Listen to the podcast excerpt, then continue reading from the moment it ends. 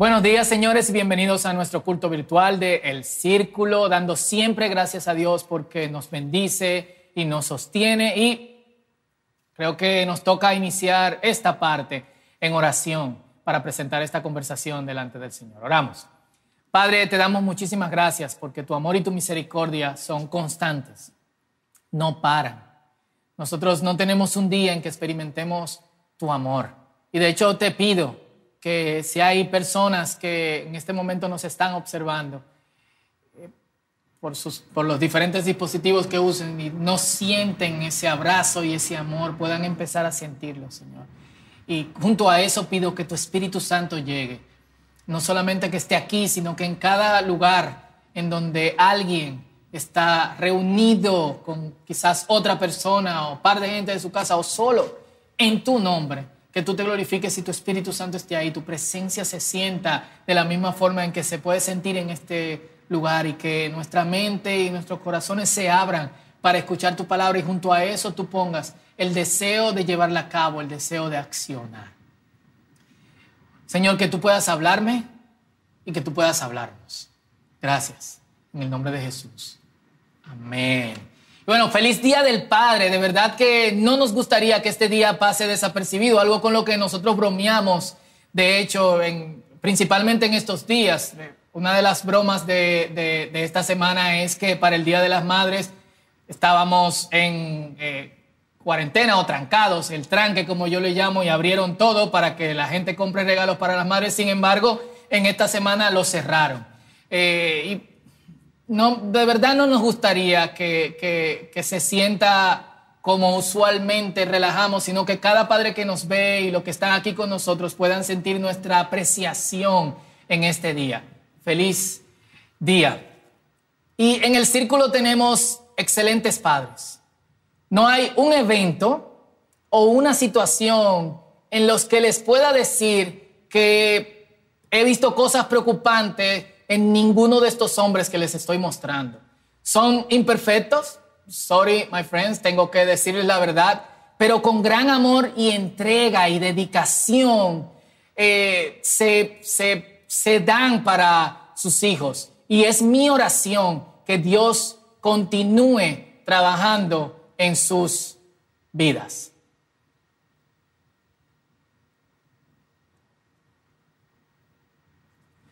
Y Frederick Bickner, un escritor, ex pastor y predicador norteamericano, eh, bastante conocido, escribió una excelente reflexión que, eh, a propósito del día de hoy llamada Padre.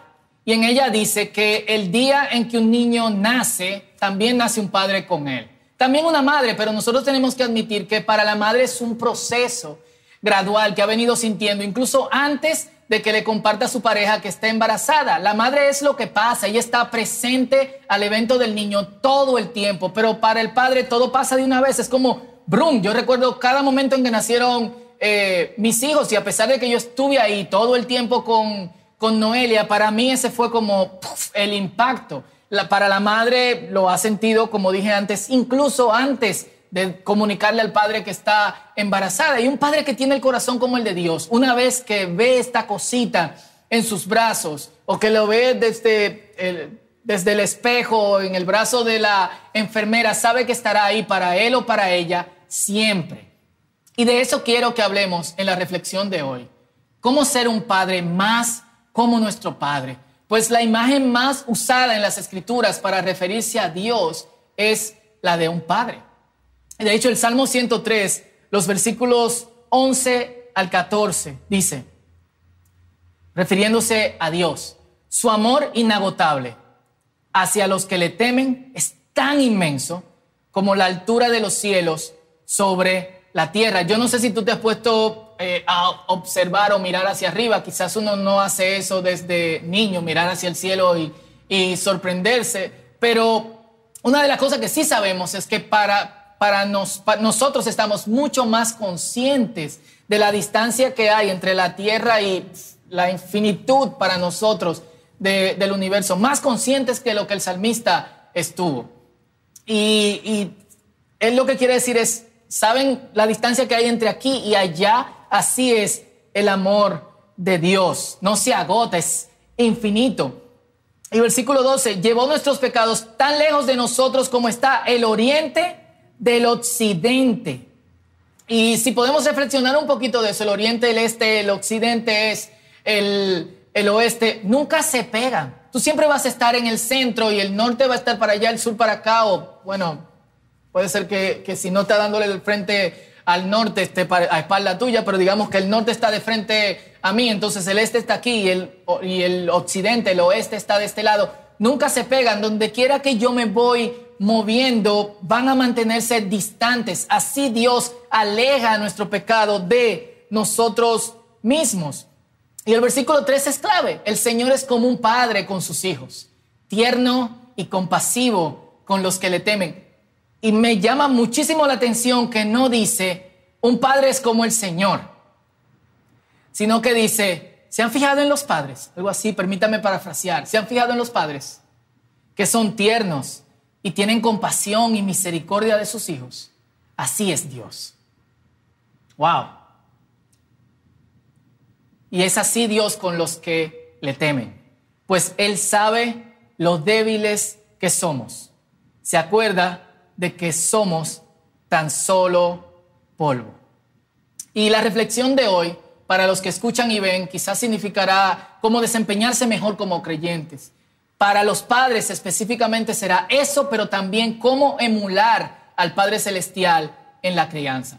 Y todos los que me conocen saben que mi pasaje favorito de las escrituras de la Biblia es el Sermón del Monte. De hecho, hace años, este año creo que pasaron ya unos 11 eh, años. Escribí un libro que se llama Maldito Mundo, a alguna gente no le gusta el título, pero ¿qué le vamos a hacer?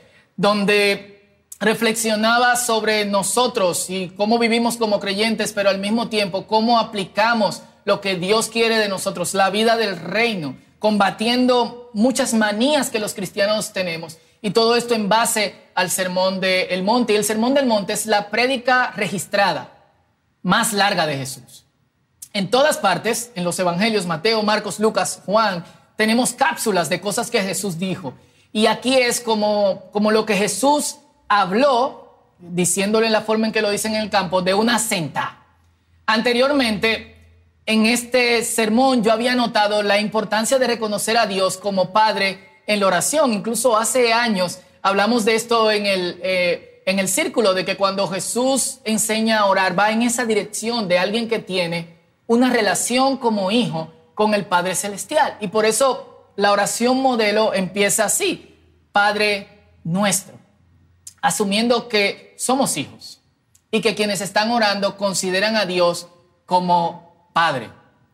Y una lectura mucho más profunda y más cercana del Sermón del Monte, en donde esta oración está prácticamente en el centro, no le he medido, pero está justo al 30-35% eh, del capítulo 6, que es el capítulo de, eh, del centro y probablemente, lo voy a medir después de este mensaje, justo en el, en el medio, todas las referencias que hay antes de esta oración y después de esta oración toman una cosa en cuenta, las actitudes y las acciones que Jesús dice debemos tener, la forma en que Él nos recomienda a vivir, todas están conectadas con una realidad.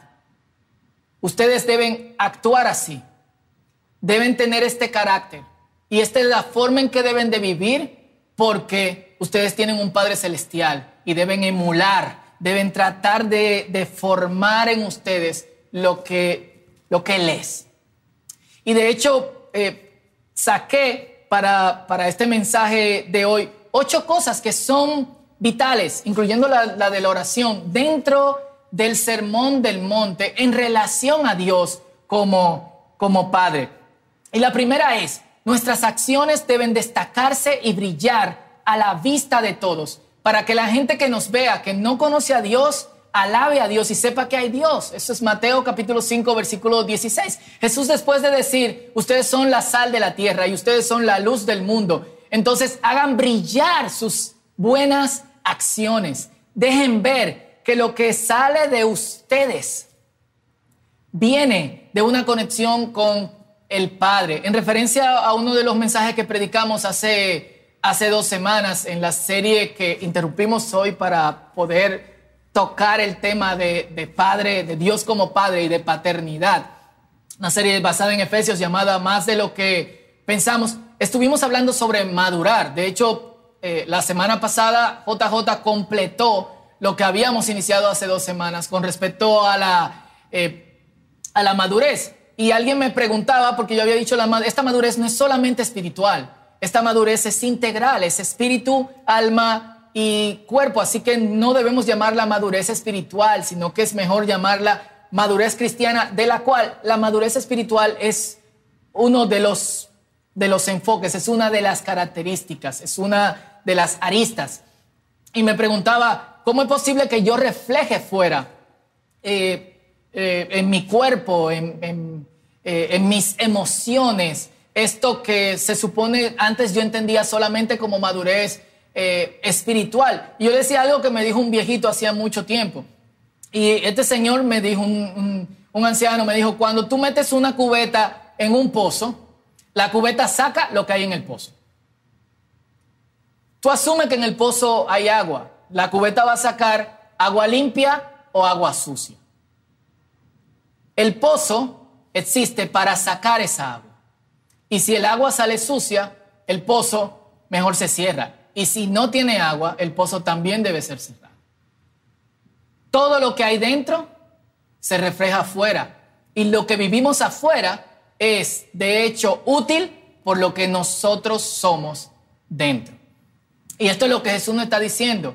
Porque ustedes son hijos de su Padre, brillen Dejen que su luz se vea. Sean gente que den sabor, no sean gente eh, amargas. Hay mucha gente que son creyentes y no disfruta mucho eh, el color o no disfruta mucho la alegría. Dios es un Dios colorido y Dios es un Dios eh, alegre. La segunda cosa que toca Jesús es que nuestro Padre es generoso, incluso con aquellos que no quieren nada con Él. Por eso debemos ser generosos, incluso con quienes no quieren nada con nosotros, incluso con quienes nos hacen daño. Y esto Jesús lo señala en Mateo capítulo 5, versículo 45. Alguna gente pregunta, ¿y por qué yo tengo que darle a este o a esta tal o cual cosa? Ahí te va el por qué. Porque nuestro Padre lo hace, nosotros también debemos hacerlo. Tres, Jesús dice, debemos dar lo mejor y ser lo mejor. Debemos ser perfectos porque nuestro Padre es perfecto. Mateo capítulo 5, versículo 48 dice, sean perfectos como su Padre que está en los cielos es perfecto. Esa es la meta. Y la meta es que nosotros podamos ser el mejor ser humano posible, porque nuestro Padre es lo mejor de lo mejor. Cuatro, Jesús también dice que no debemos hacer alarde ni de nuestras acciones de generosidad, ni de nuestra vida, ni de nuestra vida religiosa. Mucha gente que hace esto lo hace para ganarse la apreciación de de los demás y no necesitamos la apreciación de nadie porque tenemos toda la atención de nuestro Padre. Y lo que Jesús nos está diciendo es, hagamos todo lo que tiene que ver con nuestra vida religiosa y nuestra vida de, generosidad en respuesta a Él y para Él. Mateo 6, del 1 al 6. Y aquí yo quiero señalar algo que parece ser un contraste. En el punto 1 yo dije, Nuestras acciones tienen que brillar y tenemos que dejarla ver. Sin embargo, aquí en Mateo 6, del 1 al 6, dentro del mismo sermón, Jesús dice, cuando den, no hagan alarde de eso. Y cuando oren, tampoco hagan alarde de eso. Más adelante va a decir, cuando ayunen, tampoco.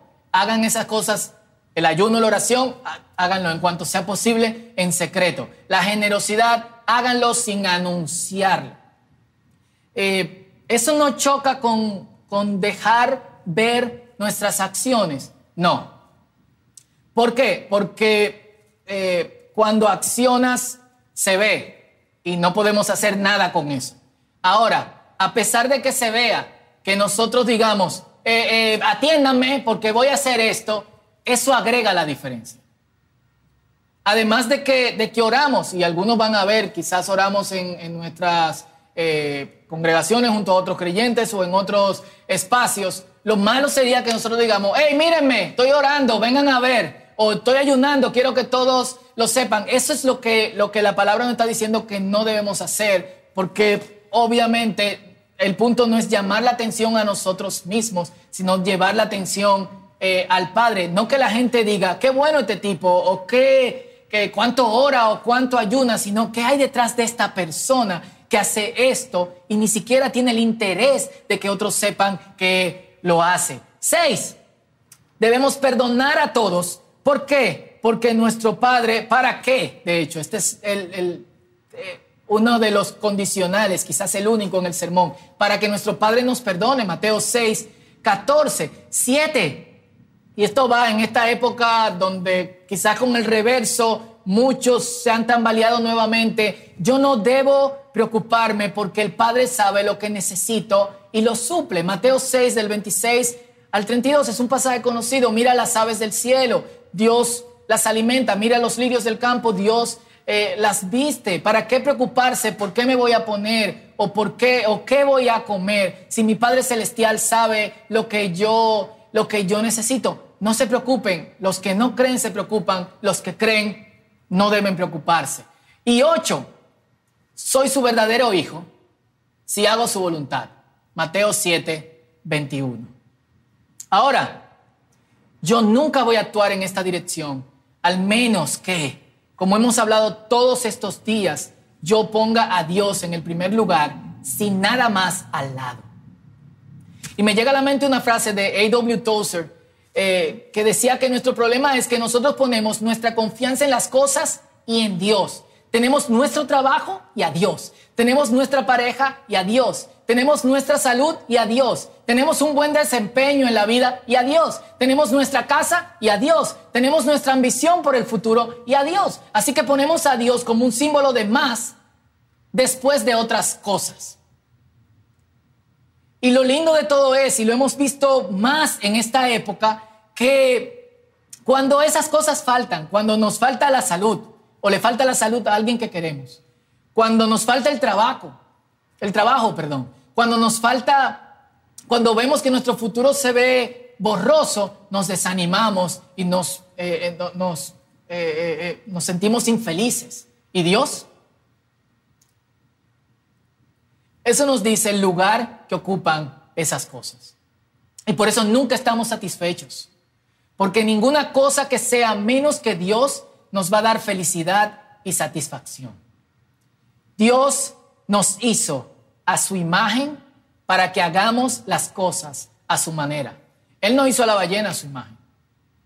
Él no hizo al mono a su imagen. Él no hizo a las águilas a su imagen. Y aún así, los animales hacen lo que Dios quiere. algunas aves que emigran, emigran en el mismo día del año, desde el mismo lugar y hasta el lugar en donde el Señor ha señalado que debe finalizar su migración. Cuando terminan, vuelven.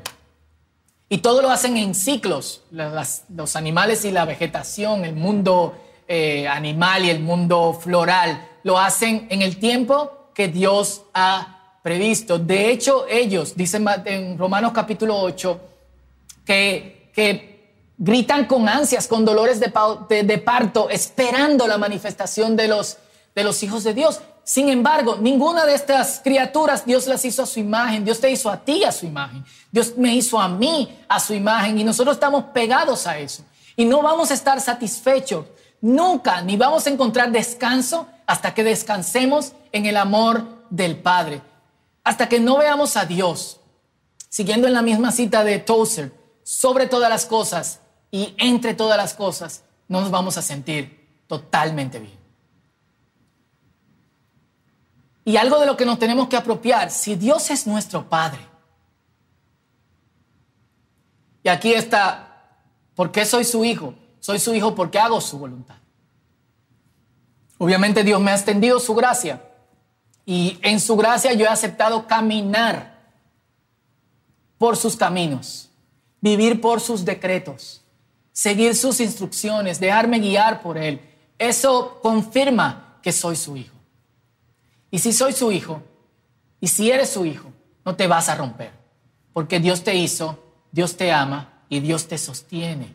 Dios está dentro de todo, pero nada es, confina a Dios.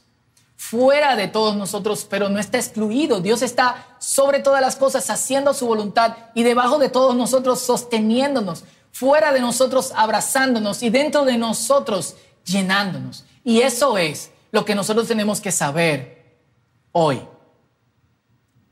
Todo lo que hagamos en la vida tiene dos razones.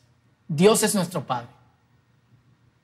Y aquí debo de añadir todo lo que hagamos en la vida como creyentes Dios es nuestro Padre. Es la primera razón. Lo segundo, somos sus hijos. Queremos ser como Él y actuaremos como Él. Para, para todos nosotros, ¿qué esto significa? Creo que la palabra es sumamente clara, especialmente delimitando estas, estas ocho cosas y otras que podemos encontrar en los diferentes evangelios con respecto a lo que Jesús dice yo debo hacer y a cómo Jesús dice yo debo de vivir si soy hijo del Padre. Y la decisión hoy es, yo soy un hijo del Padre, yo, yo quiero no ser roto, yo quiero ser sostenido y abrazado y, contenido y, eh, eh, arropado por Dios. Yo voy a vivir como Dios quiere que yo viva. Y especialmente en este día en el que no, que no queremos que pase desapercibido, perdón nosotros los padres, ¿qué tenemos que aprender de Dios? Dios ama sin egoísmo. Dios pudo no haber entregado a Jesús para que muriera por nosotros y lo hizo. Y Jesús, siendo también Dios, pudo no venir. Eh, y dice las escrituras que voluntariamente se rebajó hasta lo sumo, hasta lo más que una eh, eh, alguien se pueda rebajar, es decir, se hizo hombre y caminó entre nosotros y se sacrificó por nosotros, enseñándonos su misión. Y es, creo, lo primero que Dios nos enseña, amor sin egoísmo.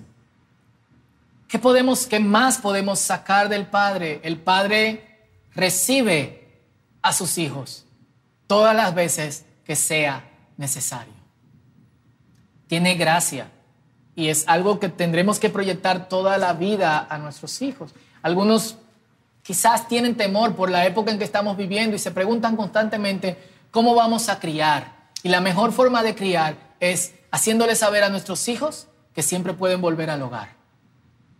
Y en el hogar que sea el espacio en que nuestros hijos no solamente experimenten nuestro amor, sino el amor de su Padre Celestial. Y esto es lo más importante que podemos hacer como Jesús señaló constantemente al Padre y lo dice una y otra vez en el Evangelio de Juan, nosotros le señalamos a nuestros hijos que tienen un Padre más fuerte, más poderoso, que los contiene, que los abraza, que los sostiene, que no dejará que se rompan, y ese Padre es Dios.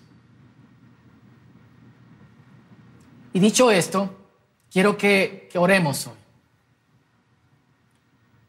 Oremos pensando, Primero, wow, gracias.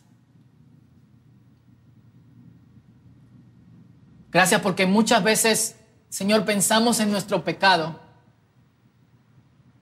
que ya cometimos como constantemente presente, pero tú lo has alejado de nosotros de tal modo que por más que intentamos acercarnos, nuestro pecado recorrerá la misma distancia, el pecado que ya cometimos la misma distancia para que sepamos que no tenemos que vivir en culpa.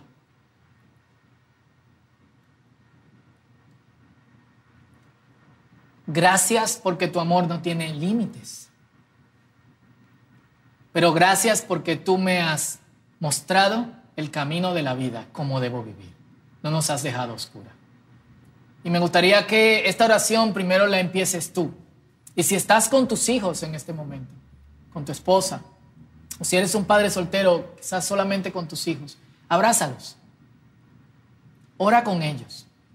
Y no solamente ores por ti dando gracias, sino que esta, esta oración ahora sería, y a los hijos también por sus padres. Primero los padres a los hijos, que ellos siempre vean a su Padre Celestial. Los hijos a los padres, que los padres siempre imiten al Padre Celestial. Y luego yo quiero cerrar en oración. Este es tu tiempo con Dios.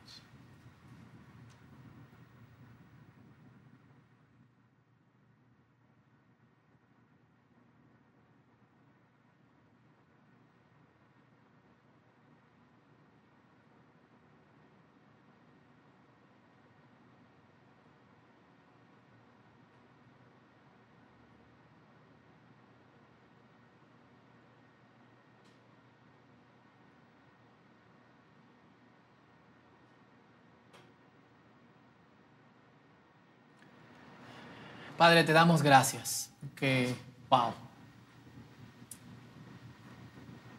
cuán grande es tu amor y tu misericordia.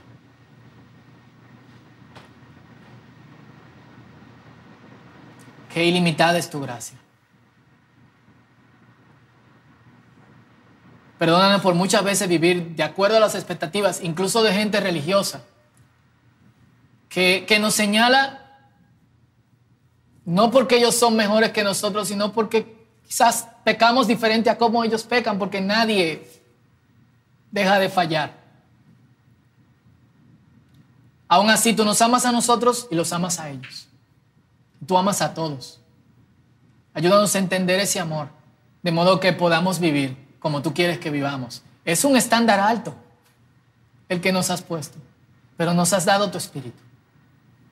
Y oramos por cada padre que nos está viendo hoy, que en su corazón hay el deseo profundo de imitarte. Y no solamente por los padres, sino por todos los que hoy nos ven. Que, que vivamos de acuerdo a lo que tú quieres que hagamos. Señor, y por nuestros hijos, yo que soy un padre y otros que nos están viendo también, que puedan ser luz y dejen brillar su luz en este mundo. Algunos tienen miedo y se preguntan, ¿Cómo, ¿Cómo vamos a criar? ¿O qué va a pasar? Que tú afirmes en su corazón que nos sostiene. Gracias por ser nuestro Padre y por amarnos. Ayúdanos a cada vez más corresponder ese amor y no oír de ti. En el nombre de Jesús. Amén.